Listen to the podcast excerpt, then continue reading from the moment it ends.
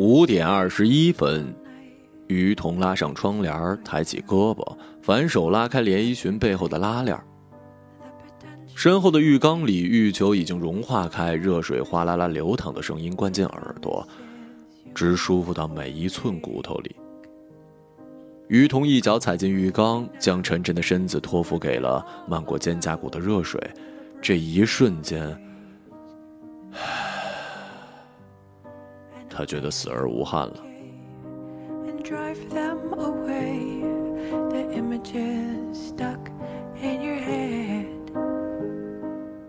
在医院醒来的时候，泡澡是于彤唯一的记忆。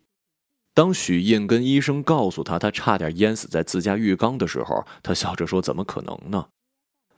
原来许印回家是晚上十点半，看见于彤完全沉没在浴缸，死人一样，慌忙的把人捞出来。叫不醒，摁不吐水，便叫了幺二零，一路抢救于彤都没反应。到了医院做了各种检查，医生不耐烦的说：“这是累成什么样了？就是睡着了而已。”你没遇到不开心吧？不会是想不开自杀吧？回家路上，许印小心的问：“没有啊，反正每天都不开心啊。”每天都不开心，不知从哪天起就有了这样的感觉。他所在的创业公司为 B 轮融资取消周末，强制加班打卡，坐末班地铁像吃宵夜一样成了故习。从地铁车头可以看到被车灯照亮的隧道与铁轨，他看着看着就总有一种纵身扑下去一路狂奔的冲动。你说顺着地铁轨道一直跑，是跑回原地，还是跑去别的地方了？当然是原地了。有一天他加班回来，许印已经睡了，他坐在床边用化妆棉卸妆。可是我总觉得会通往其他地方，还能是什么地方啊？不知道，比如大海呢？哼，下水道还差不多。许印翻身继续睡，于彤捏着油腻腻的化妆棉发呆。就算是下水道，最后也总要通往大海吧？这世界上所有的水，鱼也好，废水也好，干净的也好，肮脏的也好，最后都是要去海里的吧？不知道在这个世界上，是不是只有于彤一个人无法忍受丈夫的熟睡？她痛恨他平稳的呼吸与迅速的睡眠，恨到心里有一团火能够点燃整栋房子。于彤爬起来洗脸，故意弄出很大动静。卫生间里，他放满了一池水，仿佛是一种无法按耐的渴望，催他把脸埋进温热的水中。那种难以言喻的舒服逐渐侵袭上来。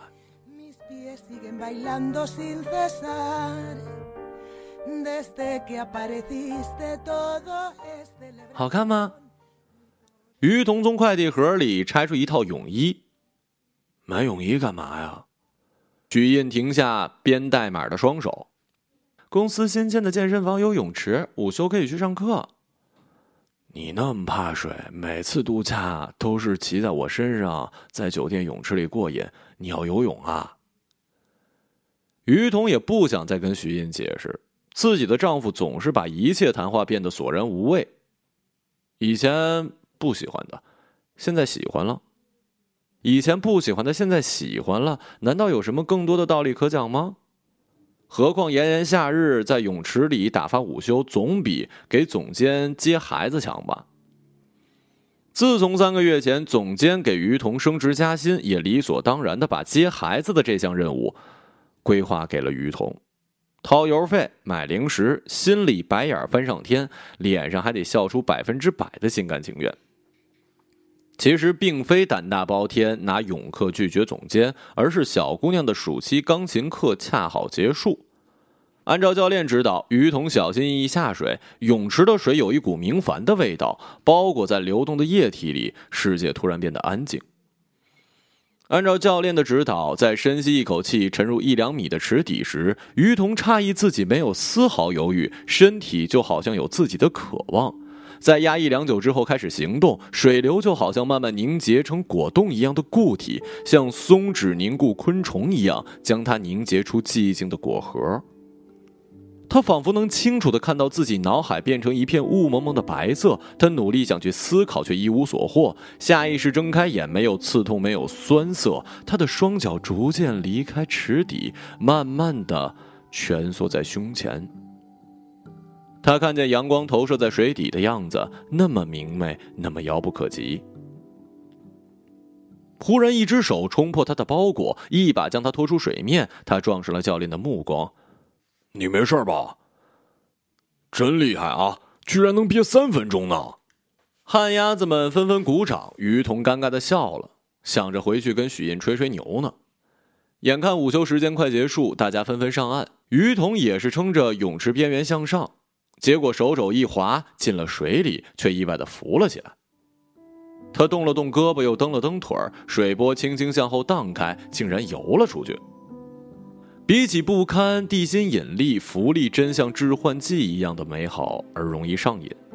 整个下午，于彤都在工位上回味那短短十几米的蛙泳，就好像高考全市前三，月薪顺利过万，与喜欢的人结婚，这些都不如学会游泳更足以支撑自己加班到后半夜。此后的每一天，于童都要去游泳，游得酣畅淋漓之后，就蜷缩在水里闭气。晴天的阳光、雨天的阳光、雾霾天的阳光，它们掉落进水底的样子都不一样。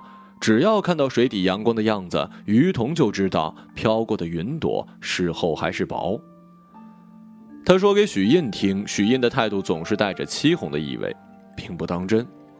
他更在意的是，忽然一天打开衣柜，发现里面挂满了花花绿绿的泳衣，连体的、分体的，件件都不同。你疯了？买这么多泳衣啊？穿呢？每天穿一件都穿不过来吧？不够。不知道的还以为咱们家卖泳衣呢。谁会来看你衣柜？难道你还想带别的女人来参观你的衣柜啊？不可理喻。许燕用力关上衣柜，转身去阳台抽烟。吵架这事儿吃力不讨好，永远说不到点子。说出来的每一个字都是废话，但夫妻之间却总是一再循环这个无聊的过程。曾经吵架也是一种乐趣，故意说些难听话，好让对方在乎自己。解释也好，哄骗也好，吵得精疲力竭，声泪俱下，再拉拉扯扯，拥抱在一起，爱情才有了十足的存在感。可结婚之后，却觉得曾经的乐趣变成了矫情，看彼此不顺眼的时候越来越多，却也懒得认真吵架了。看着许印在阳台抽烟的背影，他心里那团火燃烧了起来，索性随手抓起一件泳衣，丢下一句“我去会所游泳”，便摔门而出。夜晚十点半的室内泳池空无一人，从住进小区的那天算起，至今三年，他一次也没有行使过业主权利。池水微凉，于彤偏向赌气一般纵身跃进了深水区。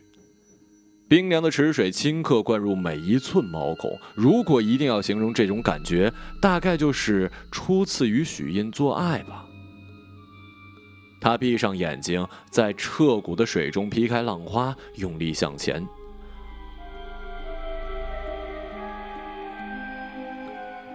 沮丧也好，怒火也好，一切都在水流声里被消解。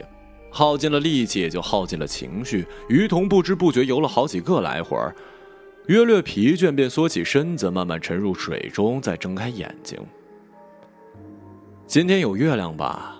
是难得没有瑕疵的晴朗夜晚，还从来没有见过月光在水底的样子。于彤的眼睛在水里寻找月光的踪影，却无意间觉得自己的脚趾似乎哪里不对劲儿。究竟是哪里呢？他在缠绵朦胧的水中抽了抽脚，每一根脚趾之间似乎粘在一起，有一层半透明的薄膜。他的脚本就枯瘦，此刻脚面的骨骼异常突出，像是冬天叶子剥落的龙爪葵，一根根的嶙峋分明。再仔细看下去，被池水映得惨蓝的小腿，细细密密的漫上了一层鳞片，闪烁着若有若无的微光。于彤下意识的伸手去摸，却发现手腕上赫然长出了一片鱼鳍。他猛地张开嘴想要尖叫，却空吐出一串水泡。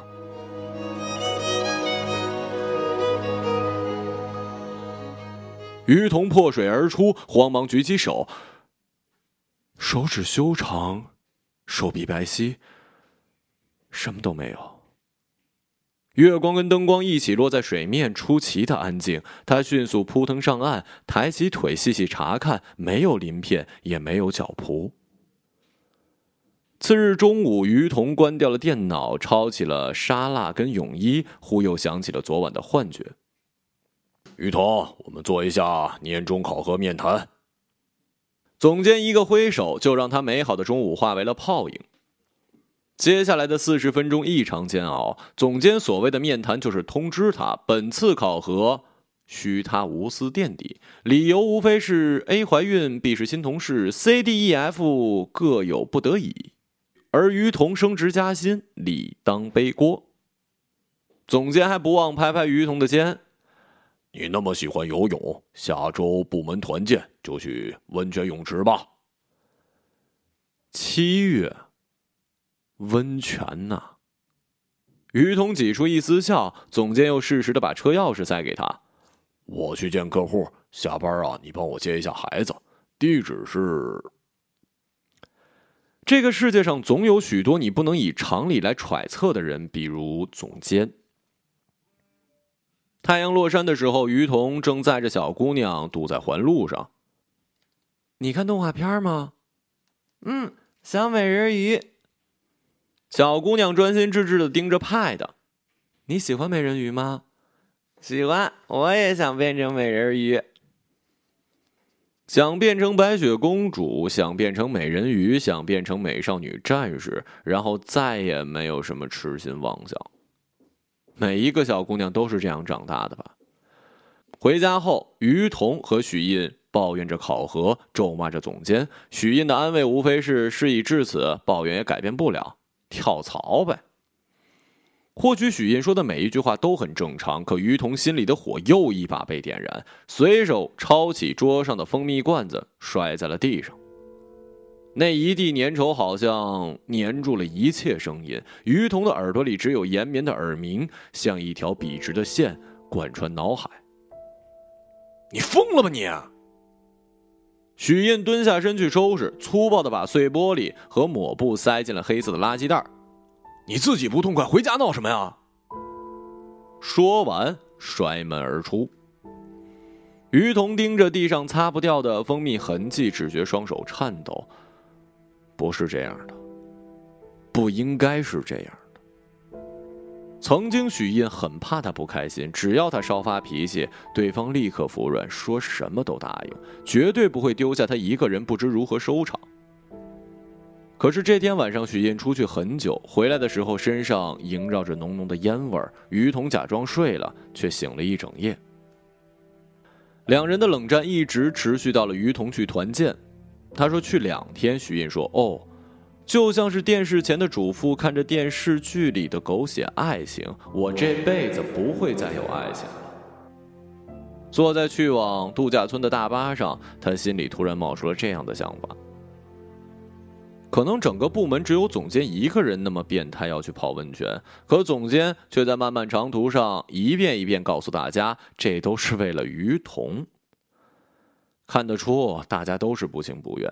可还是在饭后陪着总监一起下水。于同偏不，他就干坐在院子里，太阳就掉在一朵云都没有的天空。一种浑身快要干裂开的燥热，让他直接从地上抄起了浇水的软管，从头到脚给自己浇了一透。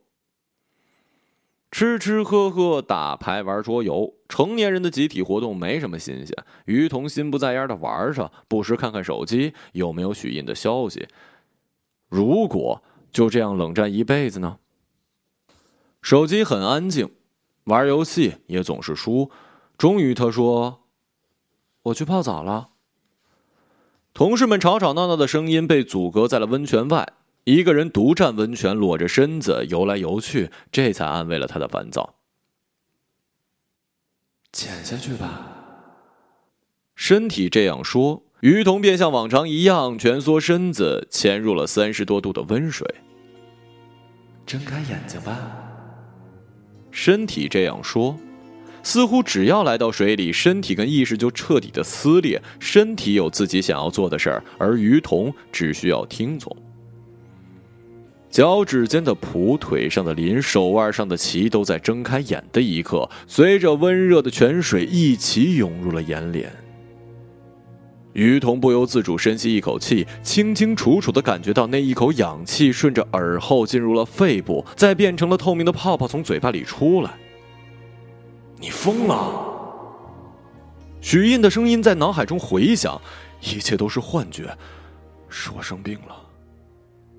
也许是脑袋里长了恶性肿瘤，他这样想着，却眼睁睁看着自己的双脚慢慢失去了边界，融在了一起。只是一瞬间，就变成了一条长长的鱼尾，在热气腾腾的温水池里拍打起冒白泡的波澜。他轻轻翻个身，鱼尾掀起水花，一头长发宛如深绿色的海藻。他的嘴角扬起，胸腔里的共鸣发出微微的歌声。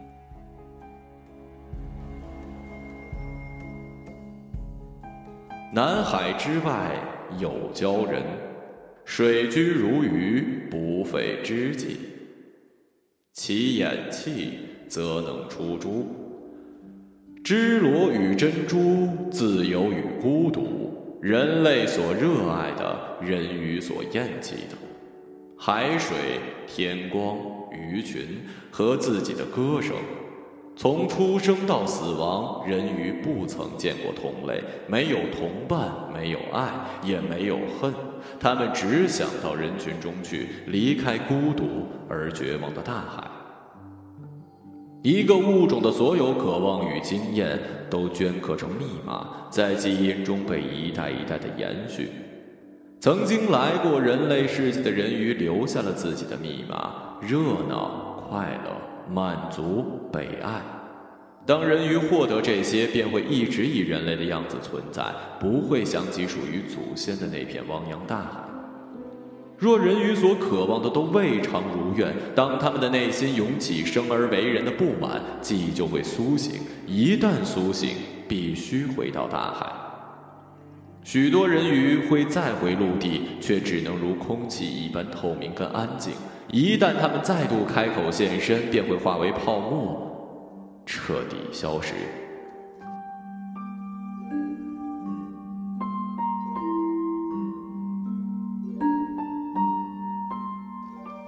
舷窗外出现海平面的时候，于彤听见了自己的心跳。许印戴着眼罩睡觉，飞机上冷气很足，于彤盖了两层毯子。把许印的牛奶倒进自己的红茶里，所有熟悉的东西忽然变得奇妙，包括自己的每一个动作。团建回来之后，谁都没有再提起之前的不快，好像生活在一起久了，惊喜或者惊吓，所有的矛盾都不再被直面，沉默与解决之间画上了等号，两个人达成了这样的默契。生活中许多默契都不是源自快乐，也许这就是需要默契的理由吧。于是恰逢许印年终考核拿了明星员工，得到了五千块的旅游基金，便默默的定下了这一次海岛潜水之行。入境已是傍晚，两人饥肠辘辘。以前几乎不吃海鲜的于童拖着许印连吃了一条街，海蟹、海胆、龙虾、鲍鱼来者不拒。你吃海鲜过敏的呀？哼，我变态了吧？第二天宅在酒店，大部分时间泡在泳池。学会游泳后的于彤还是第一次同许印一起下水。少年时代拿过市里游泳比赛冠军的许印，几个回合下来被于彤甩了五十米。第三天，他们来到海滩边，等待约好的潜水教练。那片海域是印度洋最出名的潜水天堂，一艘一艘的潜水船驶离港口，一个一个黑色的身影扑通入海。他们是否听见过海底人鱼的歌声？他们的生活里是否有人鱼出没？我去潜水租赁店跟教练会合，你在这等我啊！许英挂了电话，嘱咐于彤。于彤点点头，追着许英的背影眯起眼。一阵海风吹来，夹杂着海盐与贝壳的气味，像一根根细线缠绕住他的手脚，将他一点一点拖向了浅海。要回去，海水漫过脚踝的一刹那，他只有这一个念头，就是在许印回来之前彻底消失。他一件一件脱掉身上的衣物，一步一步朝深海的方向走去。海水像浴缸的水一样没过肩胛骨，再咸咸的没过了鼻翼。雨桐，雨桐！岸上传来许印遥远的呼喊，可海水已经漫过耳朵，再撕心裂肺的声音也像热带炙热的阳光一样，失掉了所有温度，只留下他在水中寂静的痕迹。在许印的世界里，于童自杀了。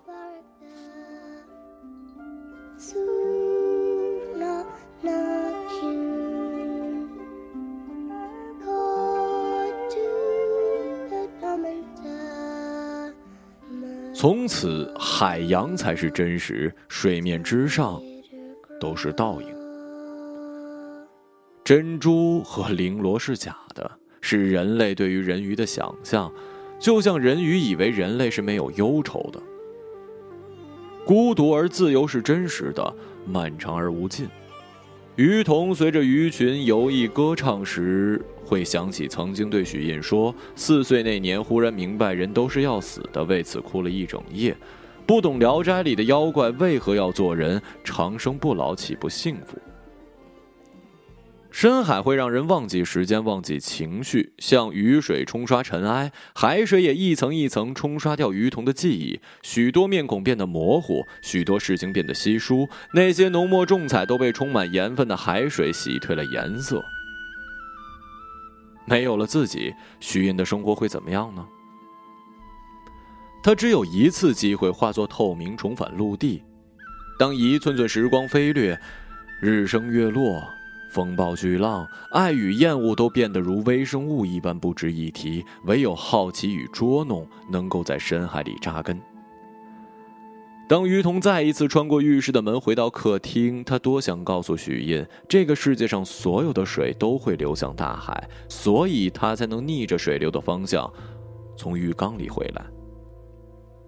可他不能说话，只能一步一步踩过地砖走进卧室，看到许印正站在窗边打电话。明知许印看不到自己，于彤还是蹑手蹑脚的走到他身边。他的声音没有异常，与人谈笑风生，眉梢眼角也没有染上多少悲伤，全然不像刚刚失去妻子的模样。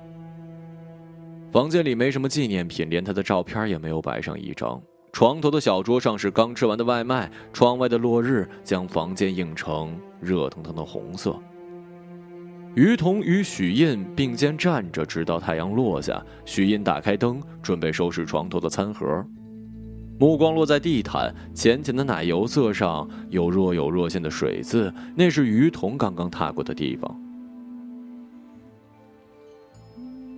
说过多少次，不要光着脚跑来跑去。弄脏了都是我擦。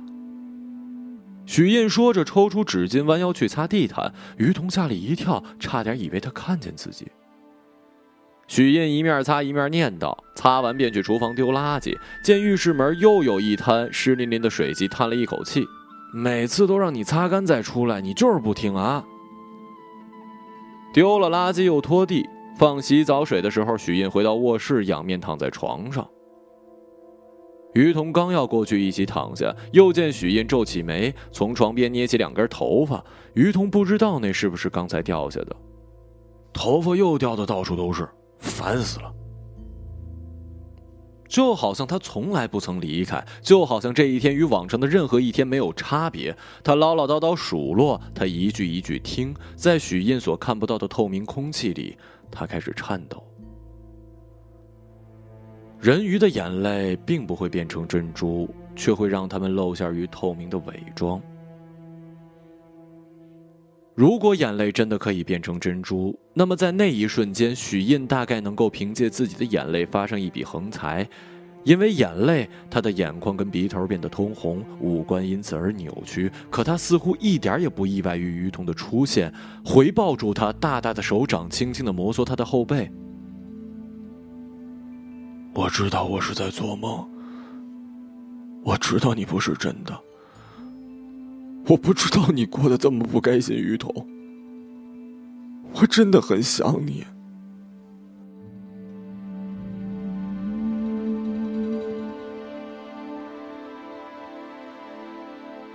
是真的，是真的。于彤开口，却没有听见自己的声音，就像是高空中上面跟下面都是蓝天，你就会把深海误认为天空。在平静的大海里，你可以看见上方的太阳，它就像一朵深红的花儿。红色的花坠落，银色的月亮升起，鱼童在许印的怀里逐渐融化成透明的泡沫，在晚风中飞出了半开的窗户，飞向了和大海一样深蓝的天空。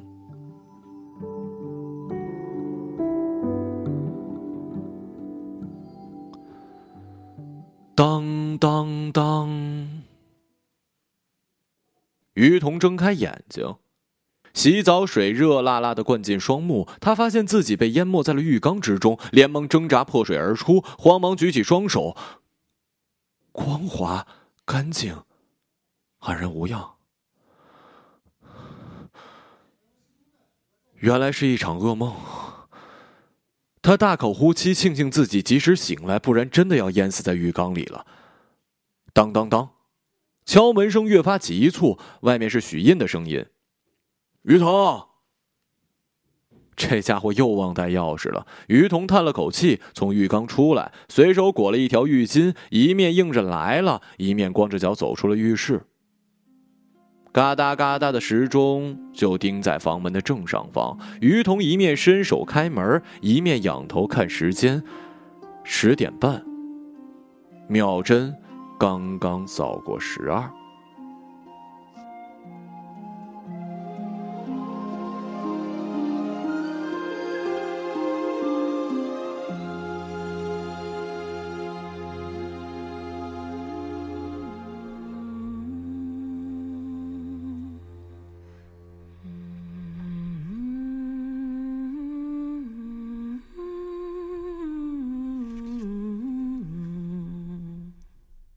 一个朗读者，马晓成。